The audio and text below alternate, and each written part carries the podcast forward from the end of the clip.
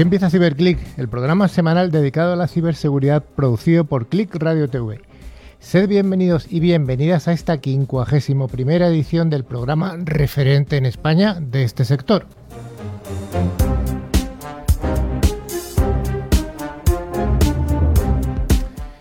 CiberClick lo realizamos un equipo de expertos profesionales de la seguridad informática, que es una de las áreas de las tecnologías de la información y de Internet de mayor crecimiento y de mayor demanda de expertos.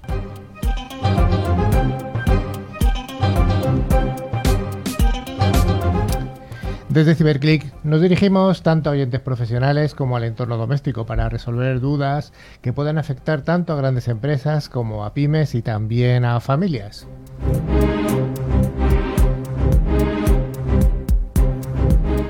Como todas las semanas venimos diciendo, damos un cordial saludo a todos los estudiantes que tienen interés en la ciberseguridad, animándoles para que se formen, para que pronto puedan participar como profesionales de este pujante sector.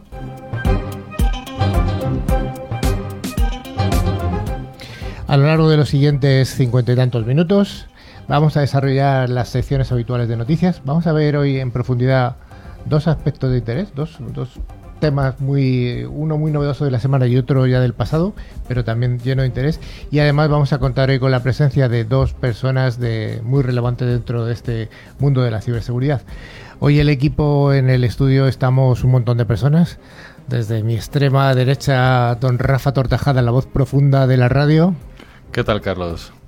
Bien, ¿no? Muy bien, sí, sí. A la extrema derecha también está Sergio. Hola, Carlos.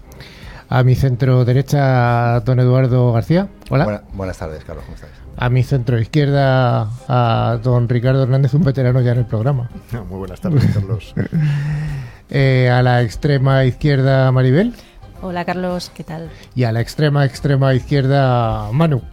Buenas, ¿cómo estamos? Siempre decimos el enlace extremeño del programa. Como debe ser. Como debe ser. Y aquí al pie de, en el centro de todos, estoy yo, Carlos Lillo. Al otro lado de la pecera tenemos a los técnicos que están haciendo que toda la señal llegue a vosotros. Hoy está Javi y Osvaldo. Un saludo. No nos dicen nada, pero bueno, están ahí, os aseguro que están ahí, son dos. Hola. Eh, bueno, pues esto juntos vamos a intentar tener este programa lleno de entrevistas y, y asuntos de interés. Sí, como siempre también nos recordamos, tenemos el, el buzón de correo abierto que es info.ciberclick.es con ambas y latinas. Y bueno, nuestros perfiles de LinkedIn, de Facebook, nuestra página web www.ciberclick.es. Y además desde hace unas semanas tenemos eh, también abierto un eh, que nos podéis, nos podéis contactar por WhatsApp a través del número 669-180-278. Bueno, pues antes de empezar la sección de noticias, queremos informaros de que gracias a Engecon, al final del programa vamos a realizar el habitual concurso semanal. Los dos oyentes que resulten ganadores recibirán una licencia anual del antivirus de 3 micro, válida para tres dispositivos. Cada premio está valorado en 50 euros y solo hay que responder a alguna pregunta relacionada con el contenido del programa. Por supuesto, merece la pena prestar atención, ya que es un magnífico regalo. Bueno, Maribel, ¿cuál va a ser el menú del programa de hoy? Bueno, pues te cuento. Eh, vamos a empezar con la sección de noticias de ciberseguridad. Eh, después tendremos eh, una sección especial que vamos a hablar esta tarde del ataque Blue Keep. Seguimos con el caso Equifax. Vamos a ver la visión de un CISO que lo vivió desde, desde dentro. Mm, Seguimos luego con la entrevista a Ricardo Hernández, director comercial para España y Portugal de Forescout. Y acabaremos con nuestro habitual concurso. Pues vayamos al primero de los bloques, el bloque de las noticias.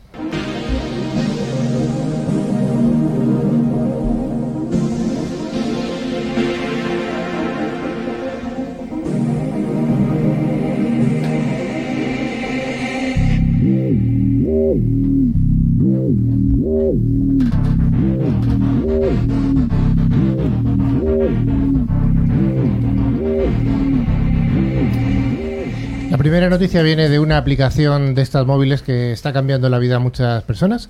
Antes se solían hacer las compras y las ventas de uh, artículos que teníamos en casa que ya no utilizábamos a través de revistas eh, tipo segunda mano.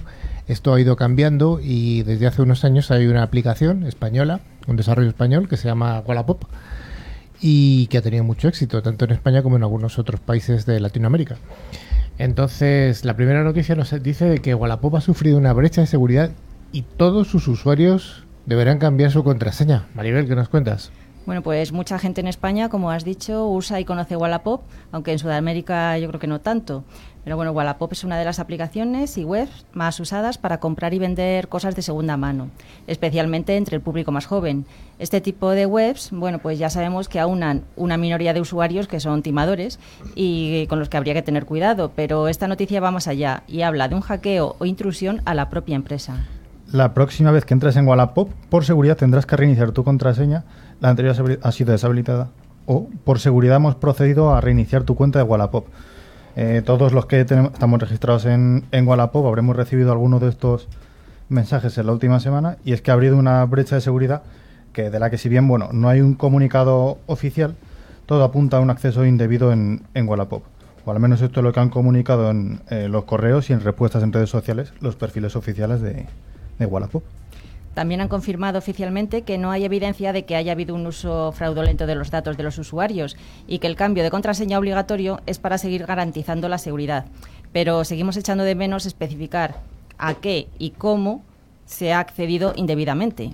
Sí, bueno, incluso pues ya que sabemos que es una que es un acceso a unos datos que no, que no debería haber pasado, no descartemos que la, que la, la EPD, la Agencia Española de Protección de Datos, se pronuncie al respecto. Bueno, ya veremos. Bueno, pues ya veremos lo que pasa en los próximos días. Yo sí que lo he recibido el mensaje este, ¿eh? Yo soy usuario de Wallapop y sí que lo he recibido. Sí, yo también. Yo, sí? yo también. yo sé que... que sí que es cierto. La otra noticia del día nos habla de que tres hospitales de Estados Unidos y de Australia han tenido que interrumpir sus tareas habituales eh, por sendas infecciones de, de ransomware. Sí, unos cuantos hospitales han sido infectados en ambas zonas, en Australia y en Estados Unidos y han dejado pues operaciones y cuidados especiales a ciertos pacientes, además de obviamente funciones administrativas pues en stand-by, en, en, pausa. También bueno, han sido cifrados archivos con historiales médicos y, y, citas, por lo que muchos diagnósticos y previsiones de, de, tratamiento o futuras operaciones también han sido pospuestos. Es cierto que, que los hospitales también tenían ciertos, eh, ciertos datos apuntados manualmente, manuscritos, y algunas tareas o operaciones que ya se estaban llevando a cabo han podido terminarse sin, sin, demasiadas complicaciones. Pero el daño ha sido muy grande porque es que al final gran parte de la infraestructura IT se ha visto afectada y actualmente todo se registra aquí. Eh, a día de hoy se están llevando a cabo investigaciones para determinar si los ataques proceden del mismo origen, ya que no está claro todavía. Y por cierto, este incidente, sumado a los de los ayuntamientos en Texas, la ciudad entera de Baltimore y otros cuantos casos que hemos comentado aquí y otros que no hemos comentado, porque hay muchas cosas que contar, suman solo en lo que va de 2019 más de 600 ataques detectados contra diferentes infraestructuras críticas de los Estados Unidos. Bueno, luego vamos a ver dentro del programa de hoy que, eh, que no solamente ha ocurrido en Estados Unidos, pero bueno, vamos a dejarlo ahí, vamos a dejarlo ahí. Siempre hablamos de Baltimore y cuál era la ciudad esa típica que hablábamos, que era de un estado muy raro, ¿no os acordáis? En Georgia puede ser, me suena. En Georgia, pero es una ciudad así está. Siempre, o sea, a mí me suena Jaén. Atlanta puede ser. Yo digo eh, Jaén, Jaén. Jaén creo Jerez, que... ah, Jerez. Jerez. Se, me ha ido, se me ha ido la perola, pero bien. Sí, sí, Jerez fue hace una semana, sí, correcto. Bueno, otra, eh, una cosa curiosa de esta noticia es que no he visto que haya afectado a, a, imágenes médicas, lo cual es bueno, ¿no? que no se han perdido este tipo de información, porque eso hubiera sido todavía peor. Sí. Bueno, la India reconoce que su principal central nuclear ha sufrido un ciberataque. Maribel. Sí, la Corporación de Energía Nuclear de la India, NPCIL por sus siglas en inglés, confirmó la semana pasada que la mayor y más moderna planta nuclear del país, Kundakulam, fue atacada con un software malicioso, o sea, un malware, vinculando previamente, vinculado previamente con ciberdelincuentes relacionados con Corea del Norte. Mm, parece que parece de hecho que hay dos versiones eh, al, con respecto al incidente. Y es que bueno, la oficial afirma que nada se ha llegado a poner en peligro, mientras que los expertos y, y auditores que están investigando el tema, pues eh, bueno, que son, normalmente son, bueno, son en este caso eh, de la equivalente a la NSA de Estados Unidos, pero de la India, afirman que, que, sí que se ha podido acceder a información que por lo menos es bastante importante. En cualquier caso, el ataque se produjo en septiembre, pero se ha publicado la semana pasada, que es cuando se ha publicado en Virus Total la vulnerabilidad a la que se ha, a la que se ha, que se ha explotado en la, en la planta nuclear. Que, que no se ha explotado la planta nuclear, ¿no? No, la- se ha explotado la vulnerabilidad. Vale, vale, vale. El otro hubiera sido peor. La siguiente noticia, bueno, ¿algún comentario sobre esto de los indios? No, bueno, que al final Corea del Norte siempre sabemos que, que está detrás de, de muchas cosas. eh, bueno, so- sospechosos habituales. Sospechosos habituales, sí, señor. El Instituto Nacional de Estadística Español, el INE, va a estudiar el movimiento de móviles en España durante ocho días. Esta tarea en la que se ha embarcado el Ministerio de Fomento se encargó a Orange en 2018, aunque en aquella ocasión solo hubo 16 millones de teléfonos. Bueno, mientras que el encargo de 2018 nunca se volvió a saber nada, parece que el Gobierno va a volver a recabar datos de residentes en España, esta vez de todos, para ver los movimientos a gran escala de los ciudadanos. Serán datos que se recaben de manera totalmente anónima y que servirán a las autoridades para ver cómo se mueve la población de cara a poder dimensionar ciertas redes o cambiar ciertas rutas. Por ejemplo, si hay muchos móviles que están quietos de 11 de la noche a 6 de la mañana en Leganés, pero de 8 a 5 están en Madrid, pues podrán estudiarse patrones de movimiento y colapsos y demás de un modo estadístico. Bueno, al menos eso es lo que se dice desde las versiones oficiales, pero bueno.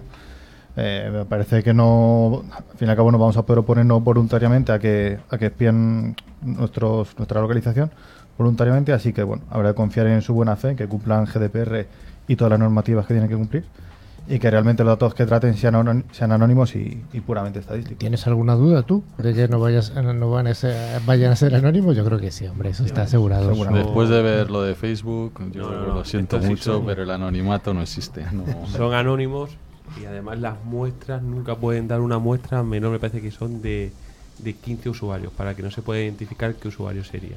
O sea, las muestras no van, esta persona se mueve de aquí a aquí, sino es un grupo de personas que se indica cómo se mueve. Además, yo creo que en este caso, siendo de las operadoras españolas con una jurisprudencia, unas leyes españolas, están mucho más controladas que a lo mejor los datos que, te, que tú le das a Google o a Facebook, que los usan sin saber nada y tienen nombre de usuario puesto ahí. Hombre, lógicamente son eh, empresas europeas acogidas a, a la legislación europea. Tiene que haber, tiene que, hay que darle un voto de confianza. Pero hay, que- hay hombre. que comentar que esto se lleva haciendo varios años. Sí. Es decir, cualquier empresa por Sí, tema de Big Data, estos datos se utilizan, se compran a- en este caso a las operadoras como está haciendo el INE, pero no es la primera vez que se hace ni, ni la última que se va a hacer. No, esta se ha sabido. Pero sí, estos son parte del, eh, del uso comercial habitual que hacen las operadoras de sus datos, ¿no? O sea, se comercializan bajo algún servicio de Big Data y se da de forma anónima siempre a, a sus clientes, o en este caso el cliente de la propia administración. Claro, pero siempre de forma anónima. Siempre de forma anónima. ¿Te he convencido, Rafa? Bueno, dejaremos convencernos a ver qué pasa en los próximos. A ver quién guarda esos datos, qué es lo que realmente se transfieren y que no aparezcan dentro de cuatro días por ahí. bueno, Pero bueno, no, veremos no. a ver. Vamos a darles un voto de confianza. Bueno, pues hasta aquí el bloque de noticias semanales, digamos, de las normales, y vamos al siguiente bloque, un bloque especial.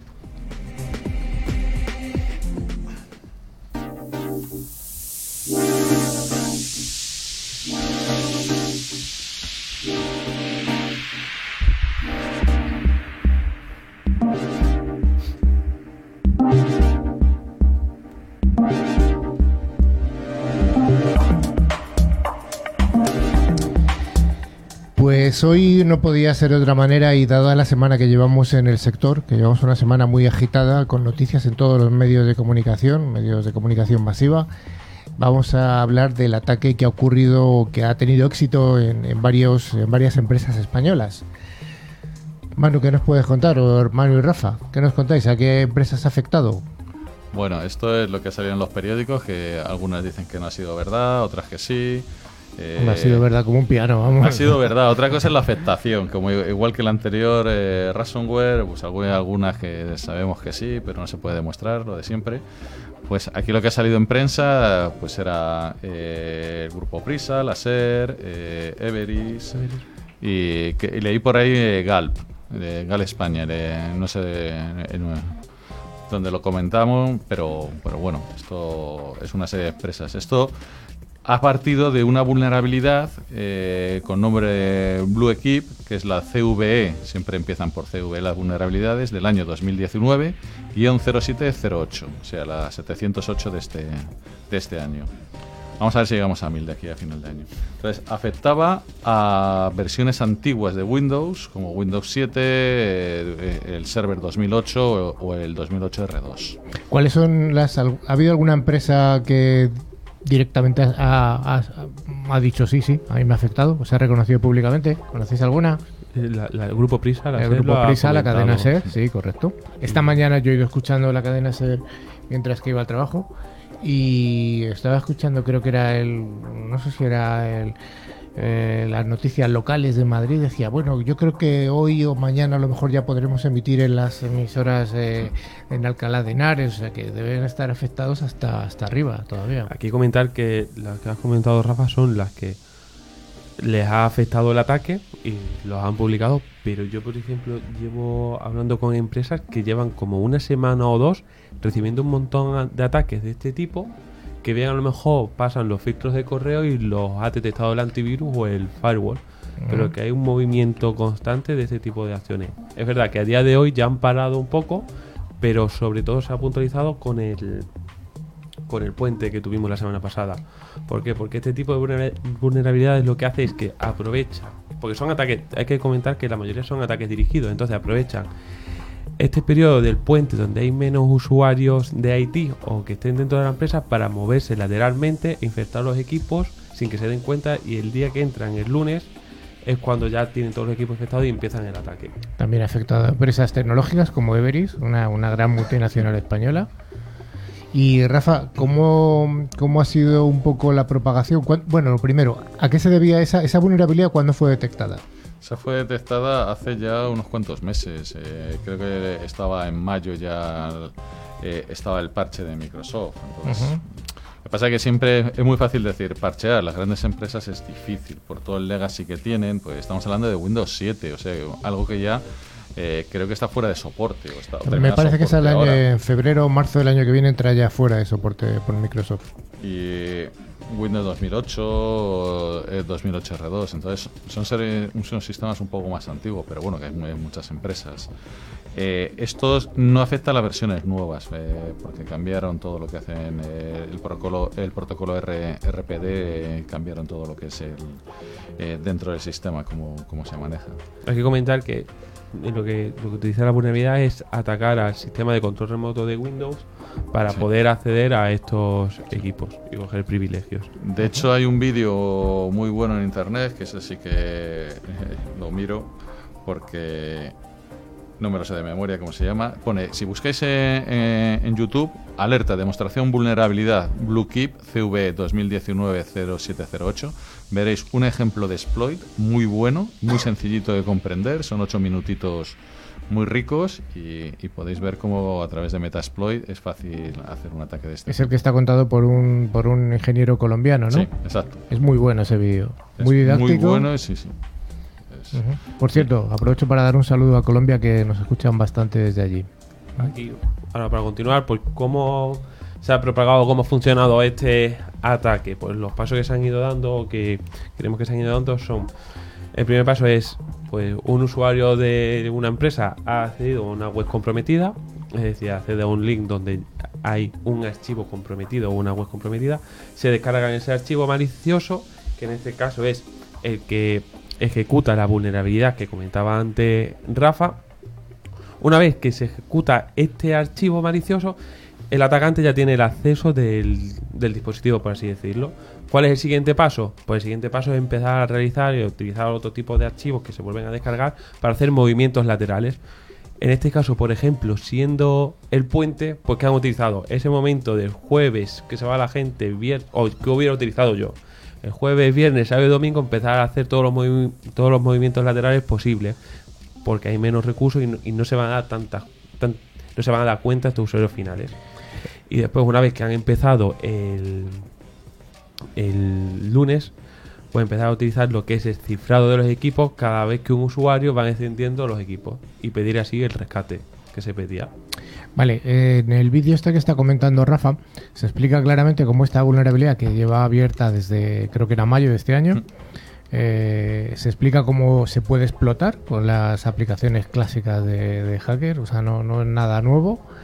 Y bueno, el ejemplo que hace el, este ingeniero colombiano, lo que hace es un- una denegación de servicio. Sí, el, exploit permite varias cosas y eh, utilizo una más sencilla que, y, y fácil que es eh, hacer una denegación, pero bueno, puedes hacer mucha- muchas cosas porque tú, además con esta vulnerabilidad, tú lo que puedes hacer es ejecutar código eh, código remoto, puedes mandarle ejecutar eh, distintas acciones. Entonces, puedes eh, de una forma sencilla, porque el como ya decimos, el exploit está disponible, coger, bajártelo, eh, utilizar Kali, que es una distribución de Linux y que te viene con- ya con el Metasploit, bajarte el, el exploit y poder ejecutar todo lo que es eh, el ataque. Entonces, En este caso, el ataque que se ejecutó. eh, este, este malware son dos partes. Una que se llama, como, como ha comentado Manu, Dridex, que es un binario para distribuir y hacer el ataque lateral. Y luego otro, ransomware, que se llama BitPimer, para utilizar eh, como ransomware y cifrar y pedir el rescate de, de los peces. Que esto ha sido no lo que sabía se ni ha- era si era el Bitpiner o el iEncrypt. O sea, que esto ha sido realmente lo que ha ocurrido, que ha sido, se ha cifrado un montón de información Sí. de, de las empresas Entonces, estas. cifras el disco duro, eh, como has llegado al Active Directory y lo tengo comprometido, pues llegar a, a muchos sitios y cifrar, desde base de datos, eh, PCs. Y claro, una vez que tienes eh, la clave de cifrado, o pagas, o, o al menos que se encuentre una vulnerabilidad en el cifrado, no vas a poder descifrar todos los archivos. prácticamente imposible. O sea, la única, so- la única solución, como siempre recomendamos en estos casos, bueno, aparte de, parcheados, etcétera, es tener sistemas de backup. Claro. Que- un sistema Claro, de backup. que eso sería ahora. ¿O o qué soluciones daríamos para intentar evitar este tipo de, de ataques? Sí. Yo empezaría, bueno, pues lo que ha comentado es utilizar sistemas de parchados, o sea, llevar los parchados al día. Sabemos que es difícil, pues entonces utilizar soluciones que te den esta como vacuna digital mientras tú vas parcheando, que sería pues con lo que se denomina virtual patching. Otra que yo creo que es importante es, como hemos dicho, tienes que acceder a una web o te mandan un fichero que tienes que descargar. O sea, para que te llegue esa web, ese fichero, la mayoría de los casos son por correo electrónico. Pues es aplicar una capa de seguridad a estos correos electrónicos. Hay muchas personas, vamos, personas, empresas que dicen, no, yo se lo contrato a Office 365 o a Gmail. Ya es seguro. Ya de por sí no es seguro. Tienes que dar una, una seguridad adicional. Luego también hay que recomendar una cosilla, hay que recordar que, bueno, este ataque lo ha sufrido un montón de empresas, ha habido algunas que les ha afectado y otras que no. Unas porque tenían sistema de parcheado adecuado, otras porque lo cortaba su, su protección de endpoint. En concreto, eh, queremos decir que el, el antivirus, los antivirus que estamos regalando aquí en el programa, sabéis que unas semanas hacemos con Bitdefender y otras semanas hacemos con 3Micro, ambos ah, lo, lo han parado, lo habían parado, ¿no? Y algún otro más del mercado, no todos, Sí. pero bueno, estos sí. Sí. Y como decías, el tema de backup, pero muy importante, no os tengáis eh, eh, en línea, porque tener online eh, el backup es como no tener nada. Está muy bien, pero te lo va a cifrar igualmente. Sí. Luego, como está Ricardo, eh, Forescout tiene una, una parte que te lo hubiera detectado, tiene una firma que te lo detecta. Entonces, mm, hay medidas de seguridad que se pueden ir tomando. Sí. Y, Y- una cosa que yo creo que es súper importante y que no nos gastamos un duro en ella, concienciación de los usuarios. Importantísimo. De nada sirve dar esos cursos maravillosos de Excel cuando no le das cursos de concienciación. Es que recibir eh, un correo malicioso, meterte en una página web que tenga malware y que te diga que tu navegador está desactualizado y que te lo baje, mm, Claro. vamos a ver, eso es concienciación, Sí, por hay- mucho que quieras poner. Mu- Muchos ataques empezaban a lo mejor con un correo electrónico suplantando la información de un usuario de una empresa para que te bajaras el archivo. Que no es el caso de, me parece a mí, de Every y de Grupo Pizza, sino de otras empresas que sí se han parado. O sea, tenerlo en cuenta, concienciar a los usuarios para saber que se producen este tipo de ataques y puedan pararlos ellos a tiempo. ¿Algo más, Rafa? ¿Alguna, alguna noticia más sobre esta, este ataque? ¿Va a seguir ocurriendo? Sí. Seguramente sí, porque a Boeing le pasó un año después que hubo la- el ataque ransomware, eh, pasó un año después, así que seguirá pasando. sí. Bueno, a pesar de que no lo hemos dicho, esta semana otra vez han vuelto a zurrar. ¿A quién?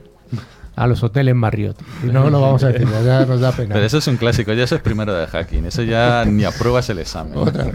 Yo no sé cuántas veces lo decimos en el programa que eh, debe ser que hay un concurso, ¿no? Sí, debe ser que lo cogen ahí, dices, como eh, salvar la bandera, ¿no? Dices, capturar, perdón, capturar la bandera, pues dices, vamos a hackear ahí. Yo, Vale. una acción más que me gustaría recalcar para las empresas es poner también un control de privilegios de los usuarios de los dispositivos. Porque muchas veces cualquier usuario tiene todos los privilegios para hacer lo que quieran en, por- en sus portátiles. Mientras que si aquí estuviera capado y solamente lo puede hacer un, un administrador, también habría parado este tipo de algunas acciones de este tipo. Algunas acciones. Bueno, pues hasta aquí este esta sección de hoy de, la- de algunas explicaciones del ataque. Insistimos en el vídeo que nos ha comentado Rafa, es muy interesante porque es un vídeo hecho antes de que ocurriera el ataque, que explicaba cómo se eh, cómo se podía haber hecho y explicaba ade- además algunas de las medidas eh, para prevenirlo. Entonces, bueno, que esto se sabía desde hace mucho, mucho, mucho, ¿vale? No, no es... En fin.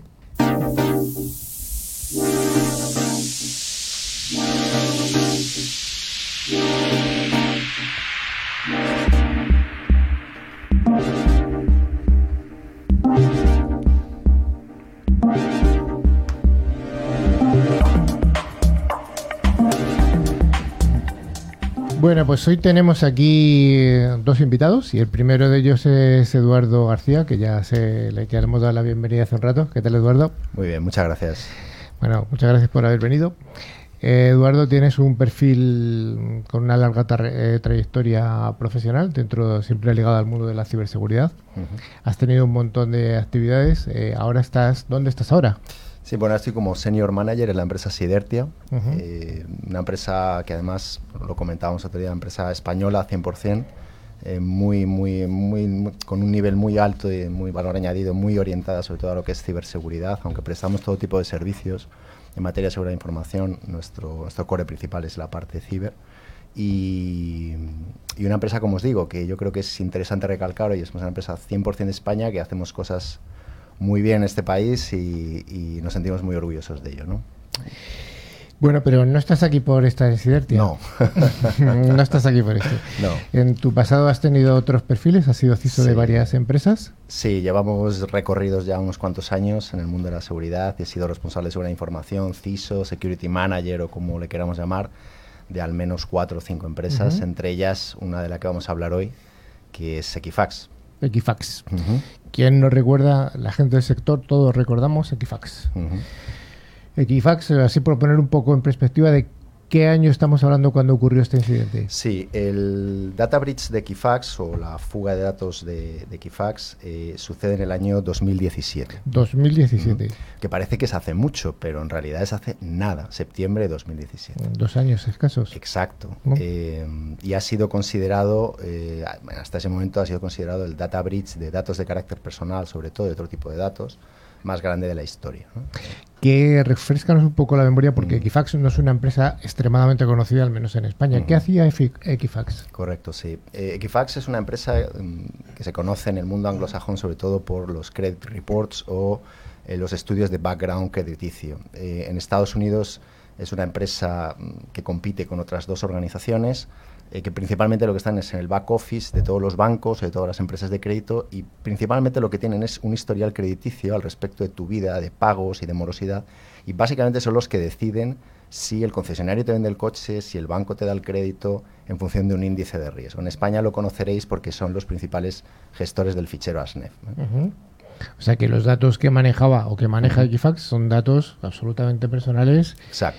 y que te- vamos mm, Extremadamente sensibles porque sensibles. tenéis- eh, debemos tener en cuenta también que eh, en Estados Unidos son empresas prácticamente de carácter sistémico. ¿no? Eh, el, la- el grado de captación de información de estas organizaciones ah, en España acostumbran a guardar mm, relativamente poca información y de carácter negativo, pero es que en Estados Unidos guardan tu vida laboral, eh, a, por supuesto tu nombre, tu dirección, tu número de la seguridad social, incluso pueden llegar a tener históricos de antecedentes penales, es decir, el grado de almacenamiento de información es mucho más sensible del que podemos tener aquí, que es donde, y el principal breach se produjo obviamente, como veremos ahora, en, en Estados Unidos. Bueno, estamos hablando Bueno, de... y, y perdona, Carlos, yo era responsable de seguridad de España y Portugal, no, no, Bueno. de, no de Estados Unidos, obviamente. Claro, bueno. Entonces llega el 2017, Sí. dices que es septiembre del 2017 y ocurre una brecha de información, una, Correcto. una fuga de información, ¿no? Sí. eh, ¿Qué es lo primero? ¿qué, ¿Cómo definirías tú un, un data breach? Es, es importante este, este matiz que haces porque no existe un blanco y un negro en cuanto a lo que es un data breach o una fuga de datos. Tenemos que ir a cada caso particular porque eh, ¿qué es un data breach? Una fuga de 10 registros, 20 registros, 1000, 100.000, 200.000. ¿En qué momento podemos decir que hay un- una crisis o que hay un problema grave en cuanto a la fuga de datos? Bueno, aquí hay que decir, generalmente en el mundo hay dos legislaciones principalmente eh, o dos áreas eh, que, que tienen regulado, que tienen controlado qué se puede considerar data breach. Una es Estados Unidos, pero tenemos que tener en cuenta que Estados Unidos es un país, un estado federal en el que hay 50 legislaciones de data breach, una por cada estado. Más o menos todas dicen lo mismo.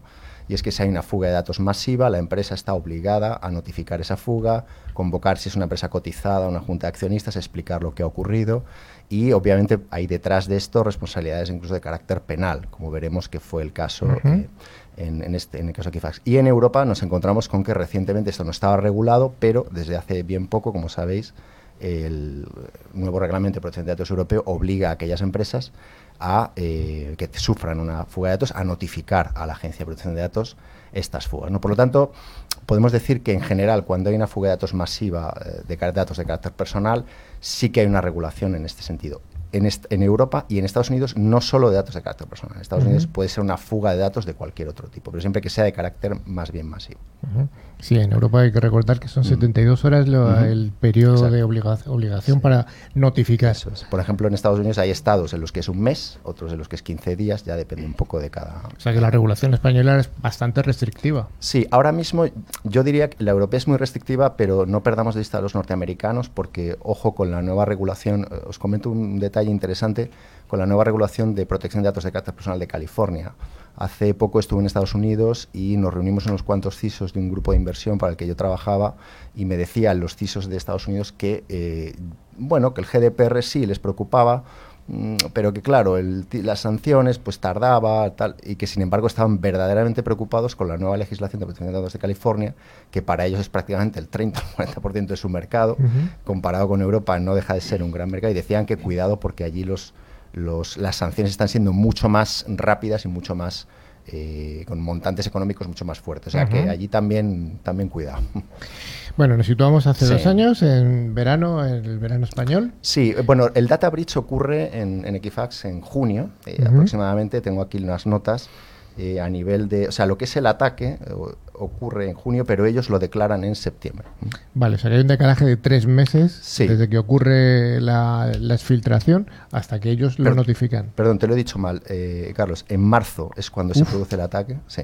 Eh, una cosa importante que os quería decir es que toda la información que os voy a dar, aunque yo estuve trabajando, es información pública que Sí. se puede obtener en Internet. No vamos a dar ningún dato, pues bueno, que, evidentemente suponga ningún tipo de, de problema y toda la información es- se, puede, se puede conectar. Es en la- importante, sí. en la RSA de, de 2018 se hace un análisis bastante exhaustivo del caso Equifax y bueno, la vulnerabilidad CV 2017-5638 de Strust es la que llevó a los atacantes, les permitió entrar por el portal web de Equifax de Estados Unidos. Esa vulnerabilidad eh, está abierta durante aproximadamente, pues fijaros, durante el mes de marzo hasta el mes de, eh, de agosto, que es cuando descubren eh, que tienen un agujero y les están sacando los datos ¿no? de, la, de la organización. ¿Estos datos sabe- se llegó a saber quién era el que los estaba exfiltrando? No, no se sabe realmente eh, qué grupo es el que estaba detrás o no ha habido una respuesta por parte de, en fin, del análisis forense que realizó la organización y no sabemos realmente quién, quién. No sabemos si es una potencia extranjera o un competencia. Bueno, es difícil, muy difícil saberlo. ¿no? Vale. Se sabe el delito, pero no el delincuente, Sí, ¿no? hay un informe del Senado eh, norteamericano, cualquier persona que lo quiera leer es mm, verdaderamente interesante. Yo os lo he resumido, son 70 páginas, os traigo aquí en dos párrafos el resumen de- del informe, pero cualquier persona que esté interesada en este aspecto no tiene más que ir a la página de eh, bueno, www.carper.senate.gov del gobierno norteamericano, buscar Equifax Report y tiene un informe muy, muy detallado de todo lo que ocurrió. Bueno, pues nos haces ese resumen prometido. Sí, sí, por supuesto, sí. Lo que me llama la atención es que sea el Senado de Estados Unidos. Eso no me lo imagino aquí. Sí, eh, claro, tened en cuenta que es lo que os decía, lo que estamos comentando, que nos da la impresión de que en Estados Unidos se puede hacer lo que se quiera con los datos, etcétera, etcétera, etcétera. A nivel de dato carácter personal, lo que son mucho más laxos con los datos personales de, de las personas, esto no es, no es cierto del todo. ¿eh? Una empresa que sufra un data breach está sujeta a unas regulaciones eh, muy complejas. Eh, ahora os cuento un poco consecuencias, pero eh, esto fue un auténtico, para que tenemos que poner en contexto lo que ocurrió. Eh, aquí no somos muy conscientes, pero pensad que en Estados Unidos Equifax, eh, lo que le ocurrió a Equifax es como si hablamos de 140 millones de registros exfiltrados, con nombres, números de seguridad social, direcciones, eh, información crediticia a esas personas. Pensad, esto sería algo así como que al Banco Santander o al BBV mañana todos los datos de todos sus clientes con su información financiera apareciera publicada. Ujú, O sea, imagina- a nivel claro, mundial. A nivel Santander mundial. a nivel mundial, sí. Sí, sí. fue- sobre todo fue en Estados Unidos, en Inglaterra. No, pero digo que los 140 Ah, millones sí, es el equivalente a todos los Exacto, clientes de Santander exacto. a nivel mundial, no de Exacto, España. Exacto, exacto. Si fuera España sería un impacto enorme también, pero mucho más, Mucho más todavía. contenido. Entonces tenemos que tener en cuenta el, el tipo de empresa de la que estamos hablando y el impacto en la economía que tiene de ese país. Y por supuesto, efectivamente, el CEO eh, de la organización eh, fue mm, retired, como dicen allí, fue eh, despedido, el director de IT fue despedido también, el- la directora de seguridad fue despedida también. El CEO tuvo que eh, comparecer ante el Congreso de Estados Unidos, dar explicaciones de por qué, en qué había consistido el data breach. Y es un, eh, un- un tema muy interesante porque debemos tener en cuenta que, eh, y este es el dato verdaderamente relevante que deben tener en cuenta las empresas y que yo creo que es la principal lección que debemos eh, aplicar del caso Equifax como profesionales de la seguridad. Muchas veces nos dicen, pero ¿por qué hay que gastar tanto en seguridad? ¿Por qué tenemos que invertir en seguridad? ¿Por qué hay que hacer? Bueno, pues el caso Equifax es clarísimo. Eh, yo tengo una nota aquí, si ahora mismo vas a Google y pones Equifax Shares y ves el- el- la cotización de las empresas de, de las acciones de Equifax, ves perfectamente que el día 7 de septiembre de 2017, cuando se anuncia el bridge, la acción estaba a 142 dólares y bajó ese día a 92. ¿Eh? Es decir, hablamos de una pérdida de valor de acción, pues no sé, del 30%, 35%, un auténtico desastre para esa empresa. Entonces, evidentemente que hay que invertir en seguridad. Y hablabais antes del parcheo con el tema del Blue Keep. Vamos a ver ahora que el principal la principal vector de ataque y las principales unidades fue por no parchear adecuadamente. Por no parchear, sí. En, el- Correcto. correcto. en ese vídeo en el que está publicado por YouTube y se puede buscar fácilmente, pues si buscáis YouTube CEO, va a salir enseguida.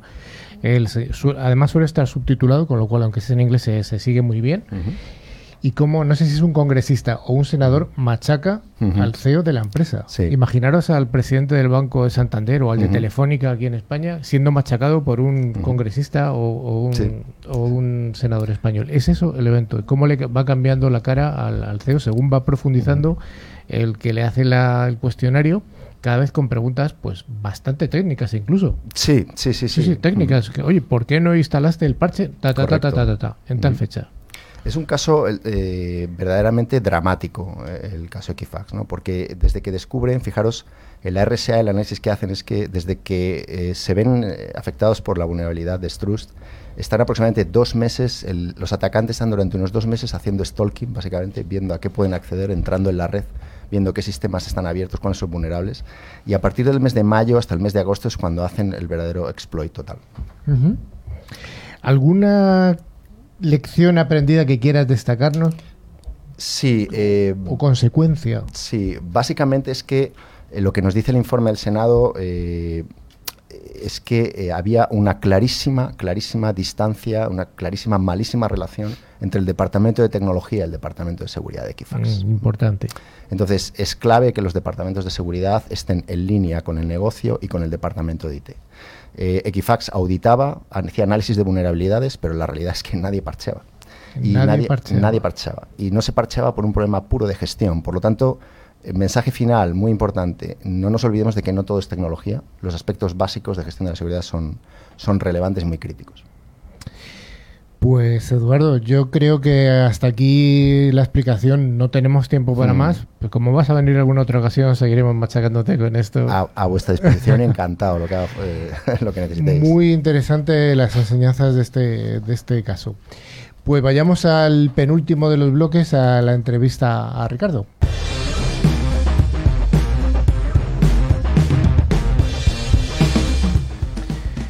Ricardo Hernández, como ya hemos visto, hemos dicho antes, eh, un veterano aquí de CiberClick. Bueno, es la segunda vez, veterano, veterano. Mira, una vez que vienes una vez, ya, la siguiente eres veterano. Eso no-. Bien, bien. Bueno, además somos, somos colegas de profesión. Esta mañana, sin ir más lejos, hemos estado en una reunión. Nos vemos dos veces, cinco, todos los Eh, días. lo, lo sí, falta. lo que haga falta. Y hablamos además. Además, es verdad.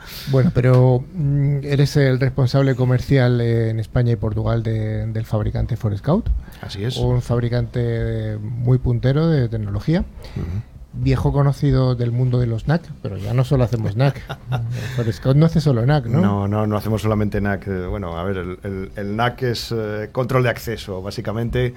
Eh, bueno, es un mundo, es una solución que tiene bastante tiempo. Nosotros la tratábamos de una manera bastante distinta de, de la tradicional. Eh, no somos un fabricante que, hace electrónica de red y además usa ciertos protocolos en sus switches para, para hacer este control, sino que éramos o somos una, una compañía de software que lo trataba pues, de una manera totalmente agnóstica. No obstante, ha evolucionado mucho este mercado. Hemos, creo que lo hemos evolucionado en parte en, en Forescout y ahora Garner y estas consultoras tan, eh, tan buenas que tenemos, pues eh, hablan de visibilidad y control de dispositivos. Visibilidad y control. Visibilidad y control de ¿Qué es la visibilidad y qué es el control? Empecemos por la Pues eh, visibilidad. lo primero es intentar eh, detectar en tiempo de conexión cualquier tipo de dispositivo que se conecte a una red, independientemente de la tipología de dispositivo que sea, o sea, sea un PC, sea una impresora, sea una cámara de seguridad, sea un torno de acceso, sea un equipo de aire acondicionado. Vale, eso sería, es lo primero, no solamente saber que hay algo conectado, sino clasificarlo de la manera más eh, eh, pues eh, fina posible. Es decir, no es, en un entorno, digamos, de oficina, pues puede no parecer muy problemático, pero hablabas, por ejemplo, antes de, ataques a hospitales en Estados Unidos, que es uno de uno de nuestros fuertes, digamos, el sector de sanitario y demás, en donde saber que algo que se te conecta es un escáner, es una bomba de insulina o es un aparato rayos X, pues hombre, sí que es bastante importante, sobre todo para saber cómo protegerlo, quién tiene que acceder, desde dónde, qué vulnerabilidades tiene, etcétera. Y a partir de ahí, hacerle un, un assessment, un, un chequeo de seguridad y cumplimiento. O sea, si se ha decidido que tenga ciertas características, asegurarse que los equipos que acceden tienen esas características, por ejemplo, de parcheo, ya que estamos hablando de, sí, sí. de este problema de esta semana. Asegurarnos de que están parcheados contra esa vulnerabilidad que es- aparece en mayo de, de- de este año, por ejemplo, y que, pues, eh, si no lo están, lanzar una acción de remediación o bien pasarlos a un plan de cuarentena para que no puedan desplegar un posible ataque como el que estamos viendo, comentaban Manu y, y Rafa hace un ratito. Y una vez que ya tengo todo eso, entonces les dejo pasar o no, o bien aplico eh, pues las políticas de control. las políticas de control. O sea que hubiera sido muy interesante que la gente, los compañeros de Equifax, bueno, vamos a vamos a dejarlo ahí. Pero seguro que mirándonos, no, pero no, bueno. lo que sí que es cierto es que el ataque que ha ocurrido esta esta semana en España sí que con una solución como Forescout sí que se hubiera parado. Sí, a ver, nosotros no es que seamos una solución de parcheo en este caso, pero sí que habríamos podido detectar que los equipos no están parcheados cuando acceden a la red y se podrían haber segmentado, se Mm. podrían haber resuelto o se podrían haber aislado, bueno, dependiendo ya un poco de la política que ponga la, la compañía en marcha. Pero habría por lo menos ayudado a, a disminuir el impacto o a, o a limitarlo lo máximo posible. De forma muy rápida, que estamos en periodo electoral, que es una política. Bueno, cuando hablamos de política, hablamos de políticas de seguridad. Sí, claro. Básicamente es, oye, ¿cuál es mi. Por ponerlo de una forma muy sencilla y que se entienda, oye, cu- cualquier equipo que acceda tiene que estar parcheado contra eh, WannaCry, contra BlueCrypt, contra el que sea, tiene que tener un antivirus, un agente de seguridad X, el que decidamos, el que se haya comprado en la compañía o uno de los que nos parecen eh, eh, suficientemente confiables, tiene que estar actualizado y tiene que tener estas aplicaciones o al revés, no puede tener estas otras aplicaciones. Oye, no puedo haberme descargado un juego en mi casa y llegar a la red de la empresa y pincharlo. Oye, en cuanto a esto que hemos contado, es, eh, digamos que las soluciones clásicas que ha tenido Forescout, en la cual es el líder del mercado, ¿y qué otras cosas estáis trabajando? ¿Qué nuevos lanzamientos tenéis? Pues bueno, aparte de la parte de OT, que creo que vamos a hablar más en detalle Sí. un poquito después, ¿vale? De, de redes operativas, redes industriales, si queréis, por entendernos. eh, acabamos de lanzar una solución de segmentación que lo que nos permite básicamente es todo esto que estamos diciendo de una vez que hemos detectado qué equipos acceden, cómo acceden, dónde deberían estar, pues eh, llevarlo al plano de negocio, de aplicaciones, ver qué flujos de comunicación tenemos entre diferentes partes de la empresa y poder eh, primero simular eh, cómo segmentar o cómo afectaría una que apliquemos una segmentación u otra segmentación dentro de la compañía y posteriormente llevarla a cabo. Independientemente de lo que tenga, de la electrónica de red que tenga, de si tengo firewalls de nueva generación, que tengo equipos en nube pública, en nube privada. O sea, la idea es que pueda llevar la segmentación a cualquier punto dentro de la compañía de forma clara y de forma rápida. Ya. Has hablado de una, de una de las palabras que está de moda, que es OT. OT, OT. OT, no es que no es Operación Triunfo. No, eso, no iba lo es. lo mismo. en este contexto, no, por No, Dios. no lo es. ¿Qué estáis haciendo en cuanto a la parte operacional o a la parte industrial? Pues a ver, desde el 2018 que adquirimos, ya estábamos trabajando en, soluciones para extenderlo hacia la parte OT, pero vimos que había una, una gran eh, demanda de este tipo de soluciones y que iba a ir a más. Entonces, en el 2018 adquirimos una compañía que se llama Security Matters, que es pues básicamente la, la compañía señera, digamos, el, el- el hermano gemelo o el primo de Forescout dentro de la parte de redes operativas, una de las compañías más con más experiencia y con más despliegues a lo largo a nivel mundial en cuanto a proteger eh, entornos industriales en cualquier tipo de sector, energético, distribución, agua, eh, eh, perdona, producción discreta, automóviles, transporte. Entonces, lo que hemos hecho ha sido integrar la solución dentro de nuestra, de nuestra plataforma para poder extender todas las capacidades que teníamos ya en la parte IT o la parte IoT a esa parte OT, a esa parte operativa que empieza a tener realmente mucha más necesidad en, en las compañías. Nosotros, quiero decir, vosotros los fabricantes de IT o, o todas las personas que estamos en esta mesa, habitualmente trabajamos con equipos, con soluciones, con aplicaciones, con software de IT, que es bastante distinto de lo que hacen nuestros compañeros ingenieros industriales que se dedican a la parte industrial, Ujú. la redundancia. Eso es. ¿Qué retos os habéis encontrado o os estáis encontrando vosotros desde Forescout para integrar esa parte de OT en IT? Bueno, lo primero es que es un mundo totalmente distinto. A ver, hay una serie de diferencias claras y también de mentalidad en cuanto al riesgo. Simplemente, si, ya que hablamos de, los que estamos aquí venimos de seguridad IT, todos conocemos la famosa triada CIA, confidencialidad, integridad, disponibilidad, en inglés availability. En los entornos industriales normalmente está a la vuelta. O sea, lo más importante en un entorno IT es la confidencialidad, es lo que hablábamos, que no salgan los datos, que no haya un data breach, etcétera. En la parte OT, lo más importante es que la línea de montaje no se pare ni un segundo. La disponibilidad. La disponibilidad. Y en ciertos entornos, esto ya hablaba con un cliente de, de transporte, decía, y en mi caso es integridad. Es decir, que en el tiempo que dura el transporte no haya ningún tipo de ataque, de falla, de etcétera. Entonces está totalmente, para empezar, eso es totalmente distinto.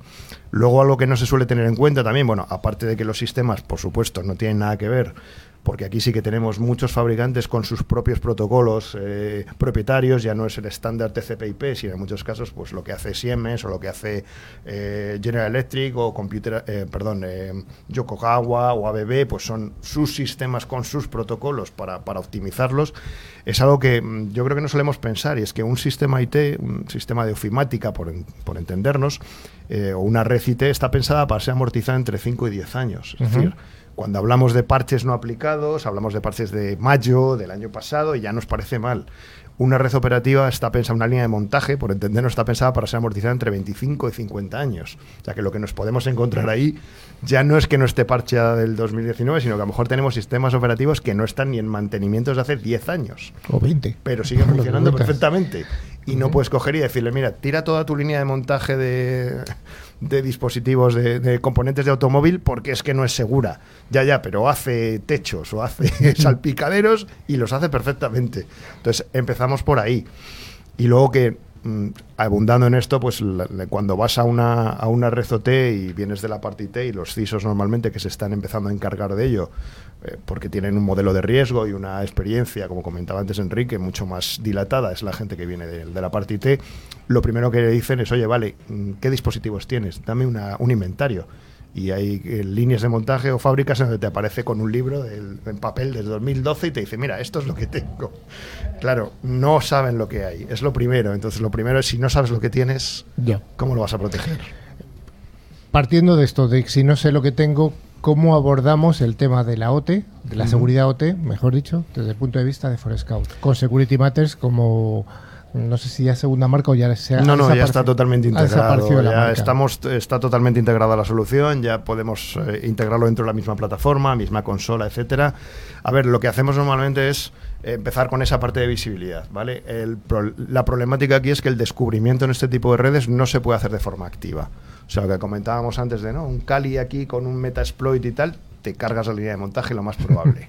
Entonces tienes que hacer una escucha pasiva para ir descubriendo qué dispositivos tiene por sus eh, características de eh, sus patrones de comunicaciones, sus protocolos que utiliza, etcétera. Entonces ahí es muy importante el tema de inteligencia, de que sepa realmente eh, pues qué PLC, robots y demás eh, fabrica Siemens, fabrica Yokogawa, porque usan este protocolo y esta, eh, esta especificidad dentro del protocolo X. ¿vale? Porque no estamos hablando de protocolos IP. no, estamos, bueno, a ver, estamos hablando de protocolos que normalmente tienen eh, parte de la pila IP implementada, pero que son implementaciones propietarias.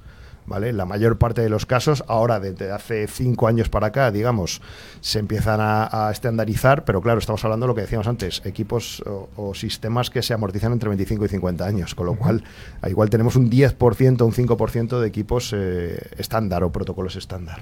Después de esta parte de visibilidad, ¿cuál sería la siguiente fase? A ver, lo normal es que con esta parte de visibilidad seamos capaces de ver qué es lo que hay en la red y también descubrir qué vulnerabilidades o qué problemáticas pueden tener esos, esos sistemas. Eh, a partir de ahí, normalmente podemos actualizar, parchear, lo que sea necesario ese tipo de equipos y luego normalmente este tipo de soluciones cuando se pasa a la parte de control lo que hacemos es realmente la, la principal eh, digamos arma de control es la segmentación. Es decir, Segmentación. evitar que se conecten desde no, donde no se deben conectar a sistemas donde no se accede desde fuera, no tiene que accederse desde internet, más que a lo mejor desde la, de las- de las- de- de la estación de operación con ciertas características en ciertos horarios, etcétera. O sea, controlar un poco eso es un poco quizás lo mismo que, que hacemos, por ejemplo, en la parte de, de sanidad, de healthcare. Es decir, oye, una eh, hablabas antes, por ejemplo, de protocolos de ICOM, protocolos de imagen, es decir, una, una máquina de rayos X o de resonancia tiene que ser accesible por su servidor de imágenes, o sea, donde va a poner las imágenes de esa resonancia que se está haciendo y donde las va a consultar un médico.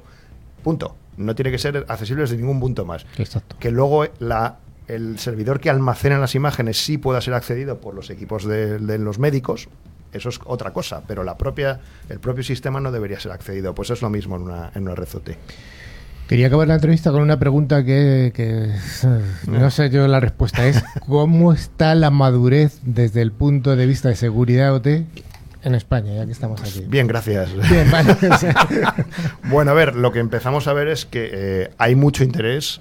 eh, se están haciendo muchas pruebas de concepto en diferentes eh, sistemas, en diferentes eh, verticales, diferentes empresas. Está siendo muy empujados. Aquí sí que hay que darle parte del mérito a la administración con el tema de sistemas críticos, de infraestructuras críticas. Se está empujando sobre todo a, digamos, una primera eh, una primera tanda de empresas o de, o de sistemas críticos, de, pues, eléctricos, eh, distribución de agua, etcétera, gas, a que empiecen realmente a implementar sistemas de ciberseguridad basados o eh, optimizados para redes OT, no simplemente en la parte, digamos, de tratamiento informático, tratamiento IT. por supuesto, eso está, eso Entonces, está solucionado. Estamos todavía muy verdes, digamos, o sea, nos falta muchísimo por, por avanzar, pero al menos el interés existe y se está empujando, ya te digo, desde la administración, con lo cual vemos que esto va a subir mucho, se está incrementando mucho el interés y cada vez hay más pruebas de concepto, más casos de uso y pues eh, estamos, es un camino que yo creo que va a ser largo para recorrer y además lo vamos a ver que cada vez más eh, los modelos de riesgo que vienen de la parte IT pues van a ser los que se, se implementen en la parte OT, pero vamos, eh, por lo menos estamos arrancando y hay interés y te diría que empieza a haber presupuestos, no los que nos gustaría, pero empieza a haber. Bueno, Ricardo, pues yo creo que el año que viene cuando vengas otra vez, espero que ya nos cuentes que esto Pues es... que hayamos eh, avanzado un poquito, hemos por lo menos. Bueno, y- un poco más, más, Sí, ¿no? hombre, seguro que sí. Bueno, muchas gracias, Ricardo. Gracias a ti.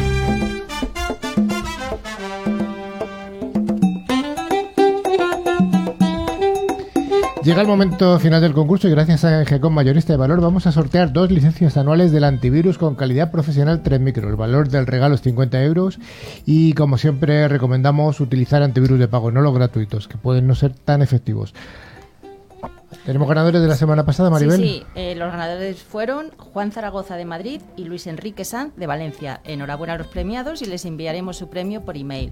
Cada premio consistirá en una licencia anual válida para hasta tres dispositivos: eh, PC, Mac, tablet. Rafa, pregunta de esta semana. Facilita. Eh, ¿Cómo se llama la empresa de OT que Forescout ha comprado? Vale, la que compró, que ha integrado. Muy bien. Para concursar deberíais enviar un email a nuestro correo info@ciberclick.es indicando nombre, dirección y teléfono, contestando la pregunta de cómo se llama la empresa de seguridad OT que ha adquirido Forescout.